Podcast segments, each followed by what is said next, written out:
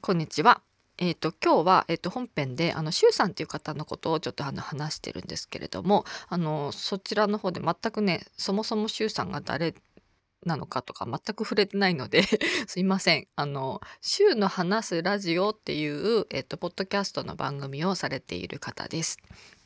もともと周さんとはあのギツの完全人間ランドっていうまたあの別のポッドキャストの番組のリスナーで、えーと、そちらのスポンサーをされているっていうところであの知った。それから、えっと、周さんの番組を聞くようになったっていうところですね。うん、なので、あの、ご興味のある方は、あの、週の話すラジオ、どうぞ聞いてみてください。えっと、他にもね、様々な番組に登場したりとか、あとね、樋口塾、同じ樋口塾、私、樋口塾に最近入ったんですけども、樋口塾で、あのに入られているさまざまな番組にあの登場したりあの話題に上がっていたりする、まあ、今まさにホットトピックスの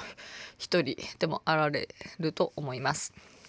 なので、よければ聞いてみてください。私もね、あの、すべあの、今回、あの、いろいろコメントっていうか、私の考えとかをあの、話してますけれどもあの私は周さんの言われている多分全てのことをあの全部聞いたわけでもないしうんとたくさん聞こうと努力してあの何度も聞いてるところもあるしでもあの他の番組も全部あの聞けているわけではないしそれからあの彼自身がさまざまな番組を聞いて得た考え方とかいろんな影響とかいろんな方に出会ってあの影響されているところもあるしそういうふうに発言されているところもあると思いますけれども全てを私はもちろん把握できているわけでもないし、うん、だからその本当のほんの側面しか知らないけれどもうんその意見をしたりするのはすごくね怖いとも思っている。うん、でもあの全て全てを知ってから発言するっていうことが、まあ、まず不可能であるっていうかその全てを知ろうとしている間にどんどん時は流れて結局何も発言しないままあの流れていくのも怖いし、うん、っていうことはいっぱいこういうふうにぐじぐじいろいろ考えながらも、うん、とやっぱりすごい考えてるんですよね。その周さんのことについてもそうだしこれからのことについてもそうだしすごい考えているんだけれども結局発言しなければアウトプットしなければ何もないのと同じことだとやっぱり思うので、うん、あの本当にかけらだしもしもしかしたらあのちんぷんかんぷんなこと言ったりちぐはぐなこととかいやそれはもうそこで解決してるんだろうみたいなこととかもあったりするかもしれないけれども現時点であの私が把握してて認識していることそして、えっと、そそのそれに対して自分があの思っていることをやっぱり発信しないとなと思ってちょっと前置きがすごく長くなっちゃいましたけれどもまあ聞いてみてください。ではどうぞ。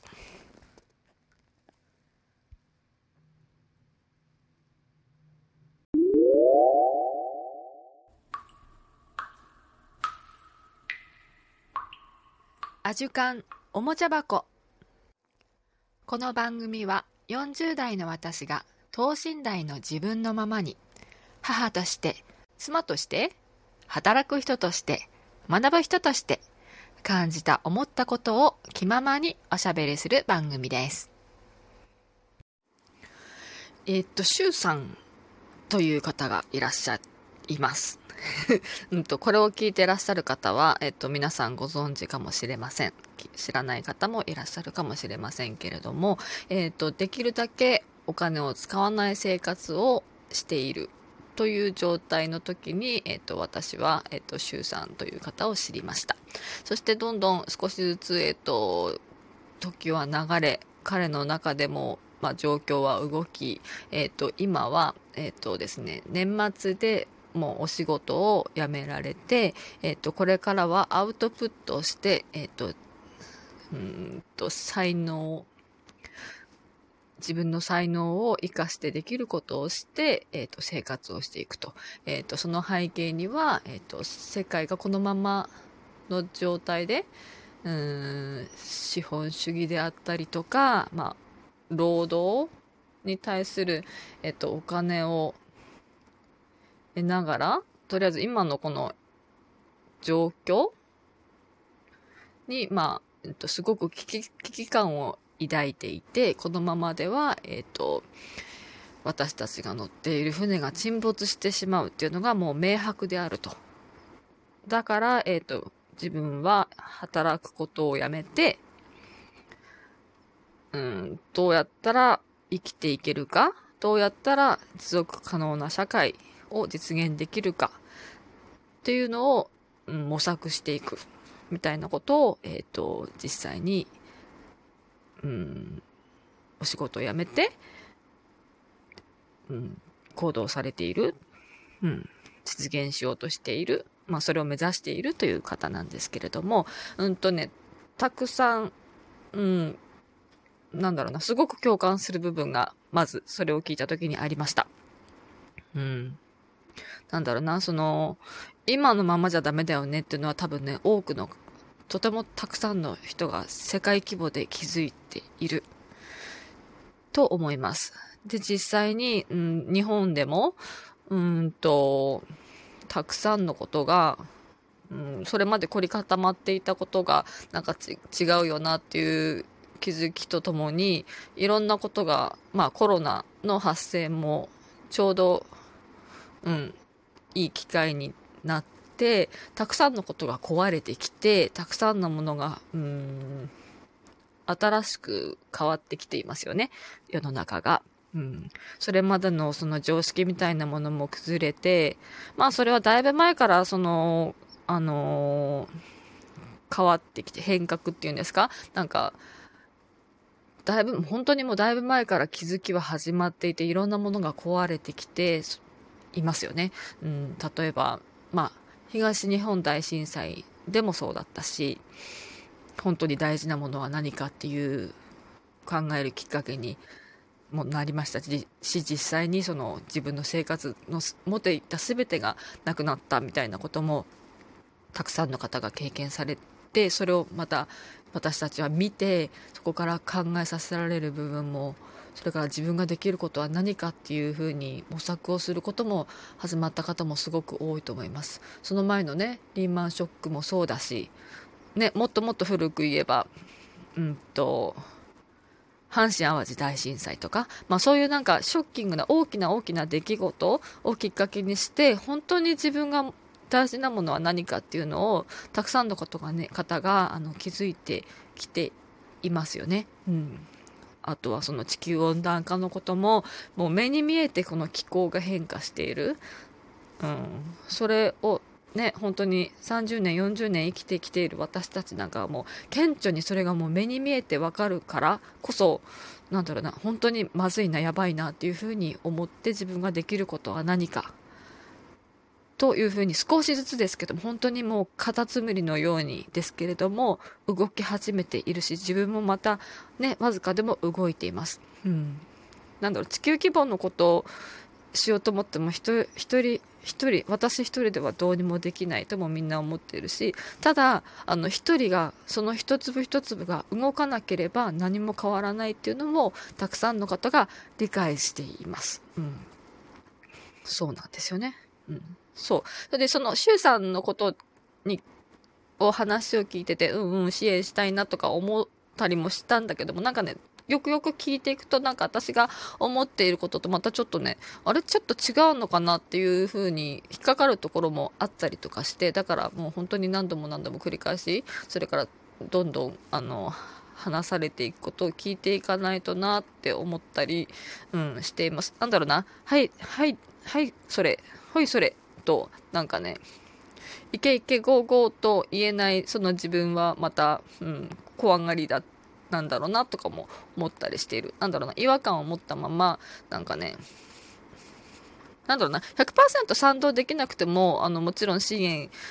したい時もあるし、できる時もあるし、でもなんだろうな、うん、ちょっとその前に言いたいことがあるんじゃないか。このモヤモヤは何だろうっていうのをちょっと紐解いて自分の中でちょっともうちょっとスッキリしてからじゃないとちょっと、うん、その先に進んじゃいけないなっていうふうになんか自分の中でブレーキがかかっています。なのでそれが何なのかっていうのをちょっと考えていきたいなと思ってるんですけども、まあ、周さんにしてみたらいい迷惑みたいな感じかもしれませんけれども、すいません。えっ、と、こんな私です。うん。で、まず、何が最初に一番引っかかったのかなっていうと、なんか、周さんが言われた、なんだろう、あの最初のイメージではなんかシェアリングエコノミーとかシェアリングライフみたいなことを目指して言われているのかなっていうふうにすごく思ったんですね。要はその会社でに勤めてその与えられた仕事だけを、うん、とこなしてその生きるためにお金を稼ぐ、うん、必要以上のお金を稼ぐことがなんか違うよねっていう話をされていたし、いると思ったし、私自身もそれにはすごく賛同しています。うん。それで、なんだろうな、私自身も、うんと、今、うんと、勤めてますけれども、それをやめて、えっと、自分がやりたい、自分ができることをして、うん、生きていこうというふうに決めまして、まあ、まだ、あの、仕事は辞めれて、会社の方は辞めれていないんですけれども、えっ、と、今の仕事が、えっ、と、完了次第、えっ、と、今年はフェードアウトしていくというふうにすでに、あの、お話をして、そして少しずつ自分がやりたい仕事を、にシフトしています。それで今、要はダブルワーク、プラス家事があって、まあ、トリプルワークみたいな感じで、もうすごい今、もがきながら、めちゃめちゃ時間と格闘しながら、えっ、ー、と、働いているんですけれども、うん、とにかく自分の夢っていうかその自分が向かいたい方向に進めるために進むためにうんアウトプットはもちろんしているし、うん、だからそうそういうなんか同じ方向性なのかなっていうふうに。まあでも方向性としてはなんかすごく似ているのかなっていうふうには感じています、うん、でも何が違うのかなって何が引っかかったのかなっていうとなんかそのうん、労働なんですよねっていう言葉を発された時があったんですよね。なんか、労働をして対価を得ることをネガティブに話されているところにすごく、あの、引っかかった。うん。もちろんそのエコノミーのあり方っていうか、その、まあ、お金そのものなのかな？に、うん、疑問を抱いているのかなって私ももっともっとあの学びを深めていかなければいけないと思っているところでもあります。うんでも、うーん、そもそもの、なんだろうな、お金の価値観、価値観じゃないや、お金っていうものがどうしてできたのかっていうところに、やっぱりは私はたどり着くと、うんと、あのね、そうそう、それから違和感を、周さんが言われてることに違和感を感じたりする、違和感じゃない、なんだろうな、もやっとする、あの、ところにやっぱり私自身の、まあ、生まれ育ってきた背景もすごく影響してると思うんですね。だからもしかしたらあの他の方々は全くわからないっていうところかもしれないんですけれどもあのそもそも私はあのなんだろうな父親が働いてないんですねていうか、うんと、すごいちっちゃい時は働いてたんですよ。あの、病院で働いている、とってもかっこいいお父さんで、っていうイメージ。うん、すっごく小さい時のイメージですね。だからすごく自慢のお父さんだった記憶があります。いろんなことを学んで、いろんなことを今も学び続けてるんですけれども、でもなんか、うんとね、すごく一人で怒ってました。世間に対して、世界に対して。うん。でも一人で怒ってるだけで、うんと、なかなか伝わらないんですね。あの、自分の近くに来てそっと耳を傾ける私とかには伝わるものがあります。でも、うん、もちろん、わかるところもあるけれど、賛成できないところもある。でも、親だから支援をする。うん。そうなんですよ。うん、彼はあの今生きている世界に多くの疑問と矛盾とダメなところをいっぱい見てきてそして私の父親は私が子供の時に、えっと、労働をやめました。労働っていうかあの雇われることをやめました、うん、それまで病院で働いててかっこいい自慢の父親だった。メスでねカエルの腹を切って動く心臓を見せてくれてあの子供ながらにもすごくね感動してました。生きている心臓を見る。なんかそういうねなんか原体験をたくさんさせてくれた父親でした。その後そのカエル切ったカエルのお腹を縫合してカエルはまたぴょんぴょんって跳ねて逃げていきました、うん、もしかしたらねその後死んでしまったんじゃないかって思今思うと思ったりもするんですけどもどうなのかな。その時は全然普通にまた戻っていく姿を見てのすごいなって医者ってすごいなっていうふうに思ったことがありますねでもその父そんな父が、うん、まあ外科医じゃないですよ父が突然仕事を辞めたんですね。まあそれまでももちろんいろんな葛藤があったのかもしれない。でも私は小さすぎて何ももちろん知らなかったし、でもそれで辞めてきました。うん。それで私たちは本当に昔から、うん、質素ななるべくお金を使わない生活をしていました。父が仕事を辞めてでもあの兄弟姉妹がねあの全部で6人ってもう大家族だったところも大きいです、実家ではお金を使わない生活は今でももちろん継続しています。お金はなくても農家でもあったので食べることはあのできました、うんでも食べることはできても私が子供として欲しいものはなかなか手に入りませんでした、うん、なので子供なのに私は労働してお金を稼ぐようになりました、うん、5円10円から始まってね。あのうちはりんご農家もやってましたのであの落ちたりんごを拾ってそれをあのカゴいっぱいにしてあの工場に持っていくとあの1カゴすごい重いんですけど50円とかでそのりんごを買い取ってジャムにしてくれるそのジャム工場とかに持っていくと50円もらえるんですね。そういうふうにしてまあ手伝いっていうかあのお金が欲しければそこに落ちているものを持っていて売るみたいな、うん、そんな感じでしたね。そこからまあ中学生になると私は新聞配達をするようになってっていうふうにまあ普通になんかお金が欲しければ自分で働いて得る。っていうのが普通の子供だったんですね。うん。ちょっと信じられないかもしれないですけれども。でもなんかそれが普通の私の育ってきた環境です。で私はお金を手にすることで自分が生きるために必要としていたものを手に入れました。ちなみにその生きるために必要なものっていうのは子供にとっては例えばあの喜びそのものである10円のお菓子だったりチョコレートだったりちょっと大きくなってからはその自分の夢を叶えるための、うん、私は漫画を描きたかったので漫画を描くための道具であったりそれからお友達にお友達の誕生パーティーに行きたかったけれども誕生日プレゼントを買えないっていう誕生日プレゼントを買うためのお金であったりそういうものですね。それが、まあ、子供の私にとってはあの生きていくために必要としたお金であった。うん。あの食べるため寝るため住むためねそれだけではない。本当になんか人間としてあの健全な人間として生きていくためにはねその心が満たされなければやっぱりうんいけないのでその贅沢品では決してないと思うんですよ。本当に必要最低限のもの。でもそれすらも、うん、なかったからそれを欲しかった。それを得られるものがやっぱり自分で働いて得たお金だったんですね。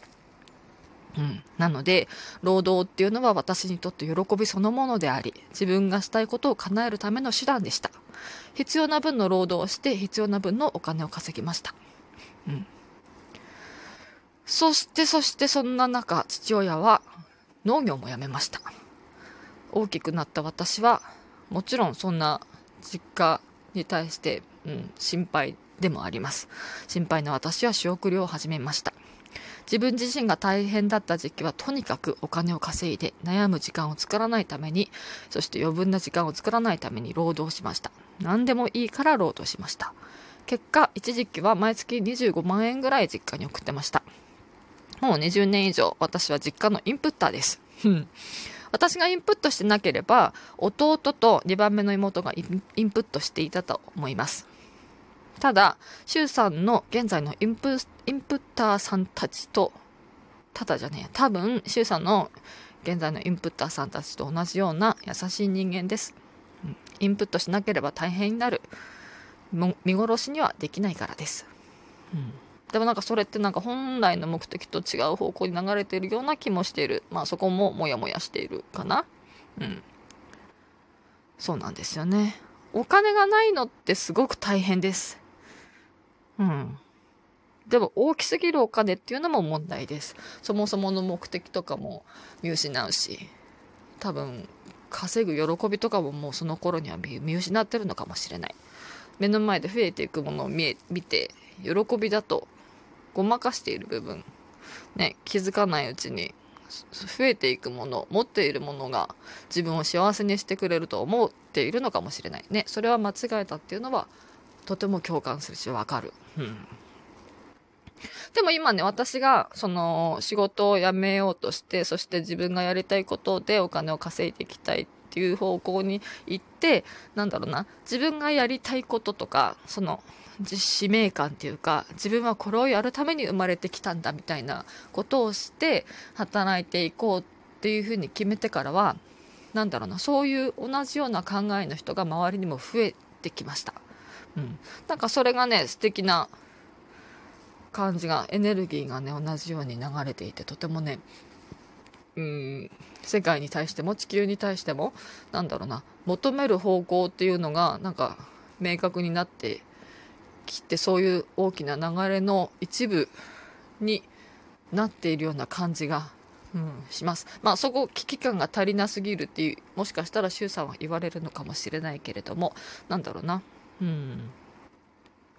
これをやるために生まれてきた。これが私の使命である。そんな仕事をしている多くの人々に出会うようになってきて、その一部の方々を、まあ、支援するような仕事を私は今、自分がやりたい仕事として、うん、と始め、もう始まってます。うん。始めてますね。うん。ね、自分ができる、求められるような必要なことをして対価をいただいて私が渡したものでその人は自分の夢を夢の海原を後悔していく。私はその自分がしたことでいただいたお金で自分がまた後悔していくと。他の人に助けてもらいながらしていただいたことに対価を支払う、うん、そのお金そのものっていうのは対価を払ったりいただいたりするのはその時にその人が必要としているものや求められるものがその私が何かを与えたその方からではなく別な人からいただきたいところそうそのあの自分が求めるものが、うんと、その私が渡したその人からではなくて別の人からいただきたいことの方が多かったりするから。うん、別なものを求めていたりするから、ね、そことそこが、あの、与えるもらう、そしてもらうから与えてもらうの、そこの与えてもらいたいものが相互であの一致していれば多分ねそこにお金の必要性は全くないんだけれどもそこが一致していないというかそのあの別な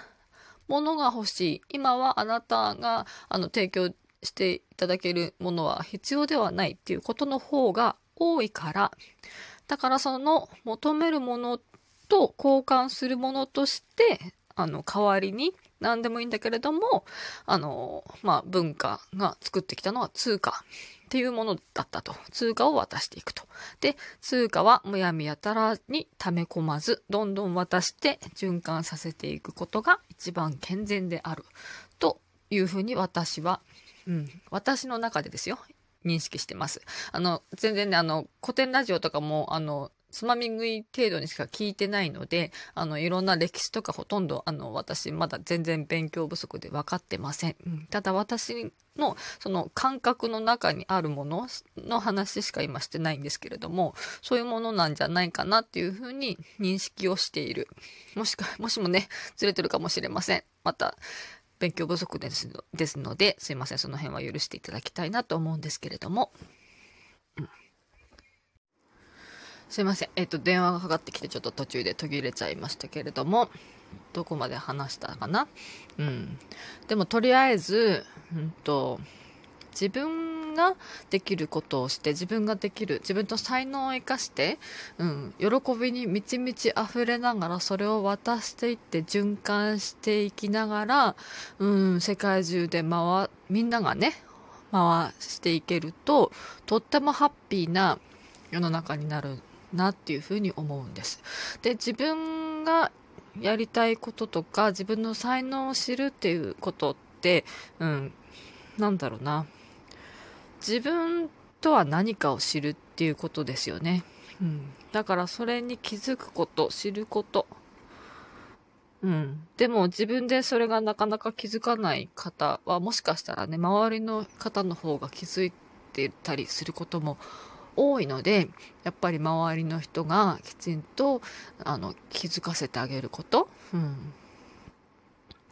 なんだろうな。なんかね今日あのコーチングでまた学んでたんですけれども、うん、あのその人の強みですよね。強みを自分で気づいてない強みってやっぱりたくさんあるかもしれないんですよ。あのコーチングとかしてあの自分のことを本当に深掘りして考えたりしてる人は自分の強みっていうものをあの認識していて分かっている、うん、気づいてきたっていう人も多いと思うんですけれどもなかなかねその全員が、うんと、その段階にその学びの段階にいないのでそれぞれの学びは違うのでだからそれに気づいてあげてる人がそれを伝えてあげることであのまたその方が変わったり自分の強みを認識することですごくね変わっていったりもするので、うん、まずはとにかくとにかく自分を知ることがなんか全てのスタートな感じがします。うん、で自分が知ることで自分を知ることで自分ができることが分かってくるし自分の強みも分かるしそれがねうまいこと噛み合噛み合っていくっていうかそれがなんか本来のあるべき、うん、人と人とのつながりの姿なんじゃないかなと思ったりもします。うん。ほんでやっぱりその自分だけが幸せだったら決して人って幸せな状況じゃないと思うんですよ。私はそうなんです。やっぱり私の周りにいる人っていうか、自分が目に見える人だけでもせめて、例えば私の家族が、うん、やっぱり幸せじゃないっていうか幸せだと思っていない。苦しみを感じている時に私は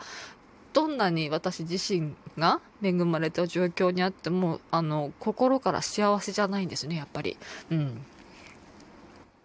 あの周りにいる人も幸せであって初めて本当の自分の幸せがあるのと同じようにそれをねどんどん俯瞰していくとっていうかあの広げていくとあのやっぱり地球がね健全な状況に向かっていなければとか地球がどんどん悪い方向に向かっているのに自分の幸せはやっぱり結局ありえないんですよね。ということにみんながそれぞれ気づいもっともっとあの深く気づいていくと思うんですよ。でもそれのスタートはやっぱり自分を知ること、うん、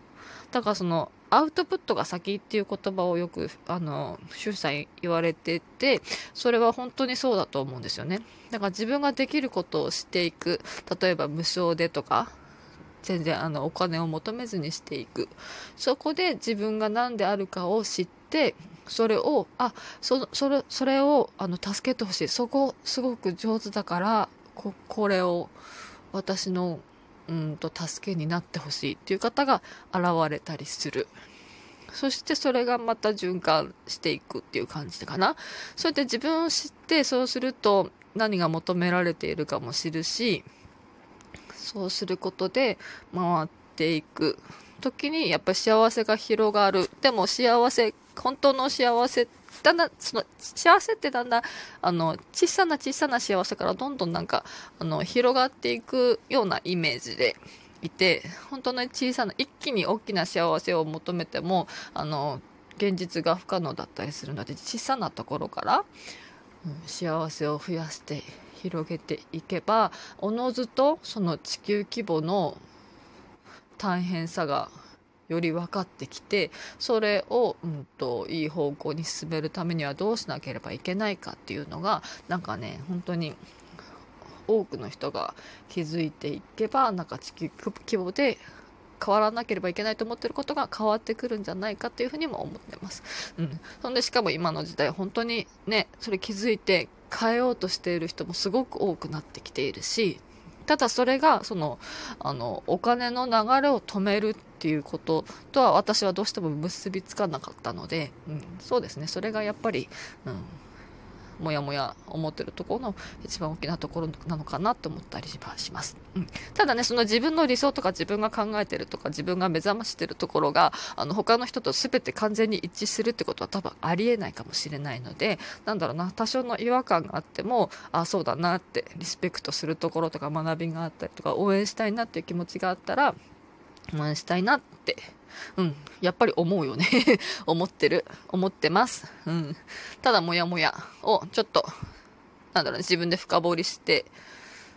うん、いきたいなそれからそのこれから周さんがどうすればいいかなをあのみんなに問いかけていらっしゃるので私も一緒に考えていきたいなとは思ってるんですけれども、うん、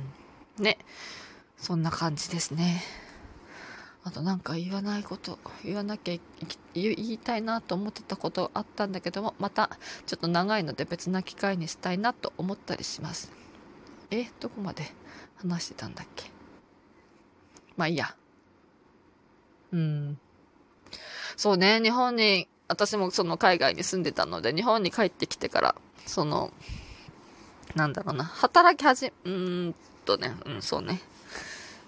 うん働,、うん、働くことに対する価値観とかさその生活に対する日本の価値観とかスタンダードとかがなんかすごいよね。自己肯定感を求めてるんじゃなくてなんか他人に肯定されるのを求めている世界。うん。で初めて自己肯定感が育っているみたいななんか変な形になってるけども。でもうんね。いろいろモヤモヤはせあの生活しているとありますけれども少しずつ。自分の中のなんか視点を変えたりするだけでまたそれが変わってきたり肯定的に見れたりモヤモヤが晴れてきたりとかそれから自分がそれに向かってするべき姿があの見えてきたりするのでなんか考えることは止めずに知らないふりを気づか気づかないふりをしないでなんか向き合っていきたいなと思ってます。そうだからだからだね。そう向き合っていきたい。モヤモヤを解決したい。自分の中でどういうふうに向き合えばいいか今明確じゃないから、うんと、インプットできてないって感じですね。ねただ言い訳ばっかり言ってるような人に聞こえるかもしれないけれども、うん、そんな感じかな。うん。うん。ね地球環境を世界の状況を心配する。SDGs という言葉だけがもてはやされているとかね。実際にその内容わかんない人もすっごい多いし言葉ばっかりの人も多いことに戸惑ってるし、うん、流行りの言葉。サステナビリティジェンダーマイノリティアイデンティティ、うん、メタ認知メタ視点いろいろね。フラクタルも含め。ねすごいうんわかる。わかるけれども本当に？なんか言葉だけいいように使ってないか？とかね。そういうなんか違和感モヤモヤを自分の中で解消していきたい。うん。きちんと表現して伝えて理解できるように私自身がちゃんと,、うん、と理解をしてからサポートするともっともっとサポートができるのかなとか心からのサポートができるとパワーが全然違うと思う。うん。お金が自分の必要としている以上の収入がある場合にお金は問題なのかもしれない、うん、でもそれは多分大勢の人が気づき始めてる。うん。周さんは何を見て誰を見てそんなに不安に感じてるんだろう。まあ全てを見て不安に感じてるんだろうな。うん。そうね。違和感を感じるところね自分のお金を使うのは無理だったりするしね。そう私のお金の価値観っていうのもあるし。ね本当に5円10円を自分の手で、うん、子供の頃から作ってきたし、それに対して喜びも、喜びに溢れながらね、生活してきたから。うん。だななんかね、嫌な仕事を確かにしてきた。嫌なこともたくさんあった。でもそこからそれを認識してやめて、どんどん自分のしたい仕事にシフトできてくるっていうふうになんか気づいて成長してくるその段階でなんかやっぱそれは必要なことだったんだなっていう段階だとも認識している。うん。そうね。基本的に労働に対してネガティブな感情を持ってるところになんかもやっとしたりもするのかな。うん、したくない仕事ばっかりしてたのかなとかねちょっとうんそうなのかなって思ったりもするけれどもね、でもそう気づいたらそうじゃない方向にシフトしていく。ね、その切り、切り返しがなんか、すごいエクストリーム。だからもやっとしてるのかな。いや、そういう人はもう頑張って応援しないといけないんだろうなと思ったりもしながら。まあまあ、そんな感じです。はい。ではでは、今日はこれで終了します。じゃあね、またね、バイバイ。